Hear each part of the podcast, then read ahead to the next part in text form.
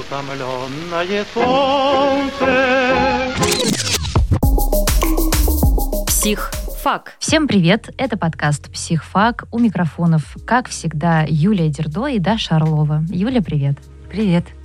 У нас сегодня непростая тема, нам ее подкинула, если так можно сказать, одна из наших слушательниц в телеграм-канале «Психфак». Вы, кстати, тоже можете это делать, подписывайтесь и Оставляйте свои истории и вопросы, которые мы с удовольствием разбираем в нашем подкасте. Вот тема звучит так. Общение со взрослыми детьми, и мы сейчас с тобой до записи размышляли, как можно сформулировать ответ на этот запрос. Давай поговорим просто про основные сложности, вот из твоей практики, да, все равно мы все люди-то похожие. С какими проблемами чаще всего сталкиваются в отношениях взрослые дети и родители? Для начала я хочу сказать, что я очень благодарна тому человеку, кто эту тему нам подкинул, потому что тема очень важная, актуальная, о которой почти не говорят. У нас в основном проблему отношений там, да, детей и родителей все рассматривают с точки зрения детей. Подростки. А, да нет, я имею в виду вообще детей. Даже если нам 50 лет, очень часто пишут, моя мама до сих пор меня не приняла, мне 50, а она мне все советует, как одеваться. Или мой отец там до сих пор там что-то такое. Вот сколько бы нам не было лет, у нас всегда есть боль, вопросы к родителям, обиды на родителей, претензии. И это вообще постоянно обсуждается – как-то вот мы, хотя мы сами уже родители, часто как будто бы в этом месте остаемся детьми угу. и продолжаем жаловаться и решать проблемы с родителями. А вот родителей редко кто-то поддерживает в этом месте гораздо реже смотрят с точки зрения их, как им общаться с детьми, как им бывает сложно. У нас, если есть что-то для родителей, то это методички по воспитанию. Говорить с ребенком как, подросток трудный, как это исправить и так далее. Ну, а если не про методички, а если просто про общение и про их жизнь, это, в общем, тема какая-то очень дискредитированная и закрытая.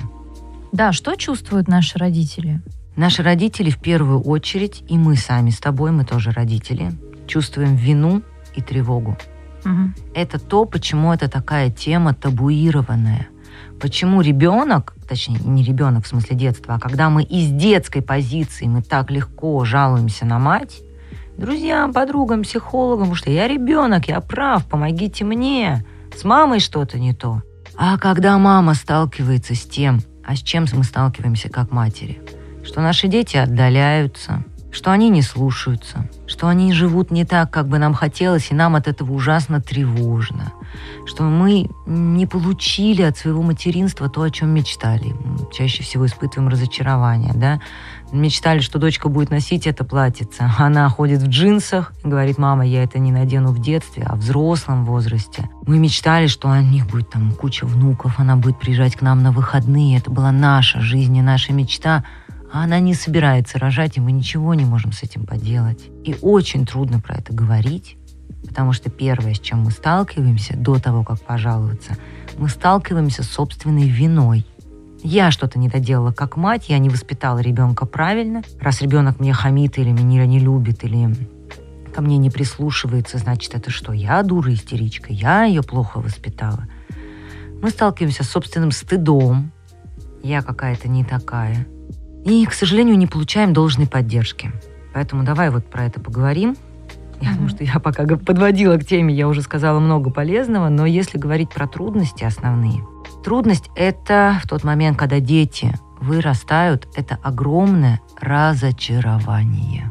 Вообще рождение ребенка – это столкновение с большим разочарованием. Потому что какой бы любимый, желанный ребенок у вас не был, как бы он вам не нравился, он все равно рождается не такой, как вы его нафантазировали. Кому-то повезло чуть больше, эти ожидания совпали, ну, почти-почти, а у кого-то, ну, прямо совсем не такой ребенок. Вы думали, как вы будете бегать, хулиганить, а малыш сидит, рисует себе в уголочке, ну, или наоборот. И пока ребенок маленький, с этим разочарованием еще легче справляться. Еще можно его доделать, подкрутить, отвести к психологу, самой как-то измениться. А когда ребенок вырос, и что бы вы уже ни делали – ничего не поменять, а отношения не такие, как вы хотите, а они почти всегда не такие, как вы хотите, потому что все равно ничто не может попасть идеально в наши фантазии, это больно. Это разочарование, это тревога, и страх. Это либо сомнение в себе, что я сделала не так, как я его воспитала, либо попытка давить на ребенка. Нет, исправься. Нет, сделай по-другому. Советовать, от чего взрослый ребенок еще больше начинает отстраняться, уходить. Поэтому первая материнская задача – это пережить разочарование, принятие, вот это горе, утрату того, что как я хотела или как я мечтала, не будет. Не потому, что кто-то виноват, просто не будет. Разрешить себе про это грустить. Вторая трудность, с которой сталкиваются родители а, взрослых детей, это перераспределение статуса и роли. До сих пор мы были самые функциональные в семье. Мы за все отвечали. У нас были деньги, власть, мы были умнее, мы помогли решить любую проблему. И от того, когда мы были такими функциональными со своими детьми, мы чувствовали себя лучше. А это не только с детьми, это всегда, если вы идете по темной улице вдвоем, и кто-то боится больше вас, вы такой, нормально, все нормально, сейчас мы разберемся. Когда есть кто-то менее функциональный, это нас очень сильно успокаивает. Но в тот момент, когда ребенок взрослый, совсем справляется, мы сталкиваемся с собственной беспомощностью, испытываем свой страх. Ну, это все равно, что мы шли с кем-то по улице, кто боялся темноты больше нас, и вдруг он начинает нас успокаивать и говорит, так, ты не бойся, да сейчас дойдем, все в порядке. И в этот момент мы раз и такие чувствуем себя слабее и даже хуже. Казалось бы, нас успокаивают. Рядом со мной нормальный взрослый человек, а, а что мне-то так страшнее стало?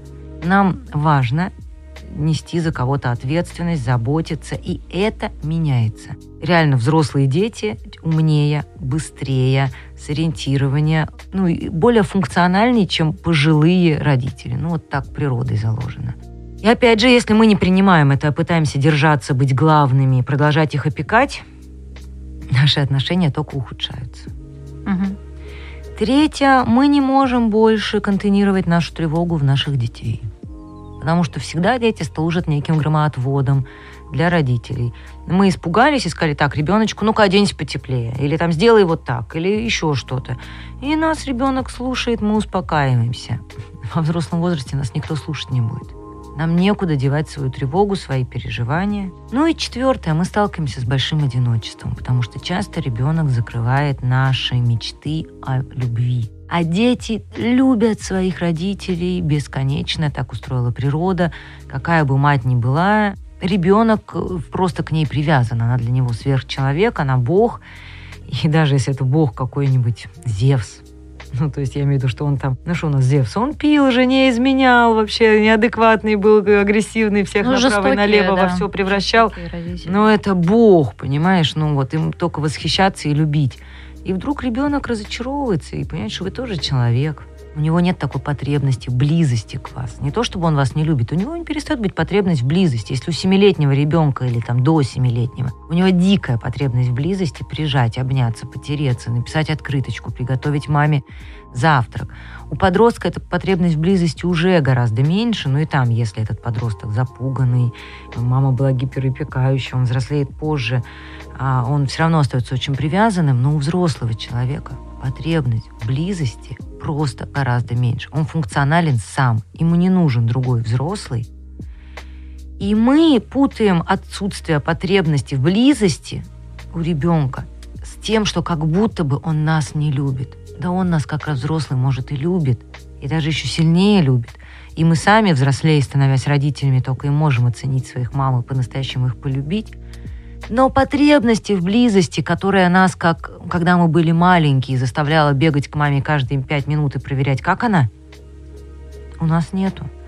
Поэтому дети реже звонят, реже пишут, меньше в маме нуждаются, а мама думает, что просто ее, она с ней что-то не так, она неинтересная, скучная, ее не любят. И, в общем, взрослым родителям довольно сложно. Довольно сложно, и совет у меня им один – большой, но очень такой непростой. Проживать э, потерю, грусть, разочарование, утрату. Поддерживать себя, искать э, помощи, опоры вне детей, потому что дети, конечно, очень питают тем, как в нас нуждаются и как мы о них заботимся а, помогают нам успокаиваться, и со взрослыми детьми это становится невозможно. Поэтому искать эти пути для самоуспокоения, а со взрослыми детьми просто дружить просто дружить и общаться с ними ровно так, как бы вы общались ну, с какой-то близкой подругой, которую вы любите, но при этом вы настолько за нее не тревожитесь, не будете к ней лезть советами, с комментариями, исправлять ее жизнь, потому что для вас переносимо, если ее жизнь пошла не по вашему плану. Угу. Вот я предположу, ты вот тоже скажи, эффективно ли это, что можно было бы просто разговаривать с родителями? Например, спросить, как бы тебе хотелось получить, грубо говоря, от меня эту любовь и успокоение. И если это, например, в рамках твоих возможностей и того, что ты хотел бы и мог бы сделать, это можно было бы делать, чтобы, ну, все, условно говоря, были бы счастливы. Знаешь, почему я спрашиваю? Потому что иногда наше представление о счастливых родителях вообще не сходится с настоящим счастьем родителям. Например, мы можем всю жизнь стремиться к тому, чтобы зарабатывать кучу денег и возить их по миру.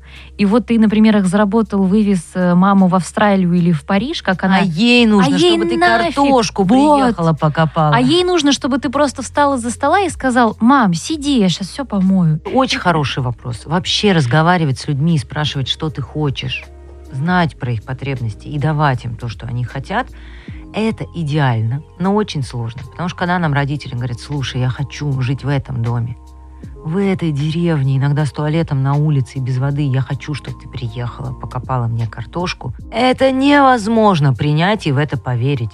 Что мама откажется от отеля, все включено, и двухнедельного отпуска на каких-то Мальдивах. Невозможно принять, что ей хорошо, поверить в это в туалете на улице. Невозможно заставить себя копать картошку, поэтому, да, говорить хорошо, но поверим ли мы и сможем ли мы действительно принять, что для родителей это так? И дальше есть другой вопрос. Не каждая мама сможет честно ответить, что она хочет, потому что если она правда хочет, что ты приехала и покопала картошку, ты приедешь, покопаешь картошку, она скажет «Спасибо, дочка, я тебя очень люблю». А если она хочет вот этой любви и признания, живет в тревоге, то он тебе скажет, сейчас картошку, а теперь свеклу, а теперь прополоть, а теперь ты мне не звонишь. Потому что тревога этим не успокаивается надолго. Тревога остается, потребности все равно растут, и все равно есть ощущение, что мой ребенок делает недостаточно. И в этом смысле хорошо разговаривать, лучше, чем не разговаривать, очень сильно может и помочь, но этого, конечно, недостаточно потому что и самим нужно быть готовым услышать маму. Невозможно принять, что мама не хочет ездить за границу, не хочет заниматься здоровьем, не хочет второй раз там или третий выходить замуж, а уже 20 лет или 30. А пусть она еще достаточно молодая женщина, живет в одиночестве. Это принять ребенку очень сложно. Так же, как и маме, очень сложно принять э, ну, какие-то вещи, которые кажутся, вот как нам кажется, что мама неправильно живет. Она должна заняться собой, поехать за границу, второй раз выйти замуж, найти себе новую работу или пойти учиться. Нам хочется для родителей другой жизни. Нам хочется, чтобы им было хорошо, и мы не верим, что им хорошо так, как им есть. А скажи, пожалуйста, вот мы в одном из предыдущих эпизодов э, говорили про семейную терапию. А бывает такое, что приходят с родителями к психологу? Бывает и очень хорошо. Вообще идеальная семейная терапия – это когда приходит вся семья прямо вся семья. Мама, папа с одной стороны, муж с женой, там его родители, ее, если есть там вторые, третьи жены, там мужья после развода. Вот чем больше человек придет, тем круче, быстрее будет результат. А мне кажется, у нас такое не, ну, редко. А у нас редко, но, во-первых, на учебных видео, в основном американских, а, итальянских, кстати, мы видели, вот и мы разбирали. Я честно скажу, никогда не работала. Итальянские точно. Никогда лично не работала вот так, чтобы со всей семьей. С мамой, с дочкой работала. Угу со взрослыми работала, да, там ей было около 60, я имею в виду, ей там лет 35. То есть это не мама под, и дочка подросток, это часто. Были у меня случаи вот такие дети-родители взрослые. Ну вот чтобы вся семья, только в кино видела. Только в кино, в учебных фильмах и в художественных. Угу. Ко мне не приходили. Но точно знаю, что это хорошо. Ну, э, мы вас в таком случае снова э, обращаем к нашим друзьям и партнерам из сервиса по подбору психолога онлайн Easy Life. Я знаю, что у них есть огромное количество разных опций и корпоративная поддержка от психологов, и семейная терапия, и в том числе, видите, как говорит Юлия, это бывает, и это хорошо, если у вас возникает такое желание, например, разобраться со своими трудностями вместе с родителями. Поэтому э, для того, чтобы получить эту поддержку, если она вам необходима, вам нужно перейти по ссылке в описании этого эпизода, и там вы найдете все подробности об Easy Life. Юля, спасибо тебе большое. Пожалуйста, мне всегда интересно говорить, особенно на такие, в общем, редкие темы. Ну, мы надеемся, э, наша слушательница, если э, та, которая оставила этот запрос, мы надеемся, что мы ответили на него. Если нет, вы всегда можете нам написать. Ой, пишите нам отзывы. Это мы так открыты. вообще важно понимать, доходит и заходит ли то, что мы делаем, и мы можем подкорректироваться, кстати, под ваши запросы. Можете высказывать нам свое неудовольствие. Mm-hmm. Мы, в общем, посмотрим, что-то мы проигнорируем, а что-то мы примем к сведению и исправимся. И говорите, что нравится, будем делать это больше и чаще. Этот подкаст создан студией «Эфир». Если вы хотите стать партнером наших проектов или создать свой собственный, жмите на описание выпуска и найдете подробную информацию.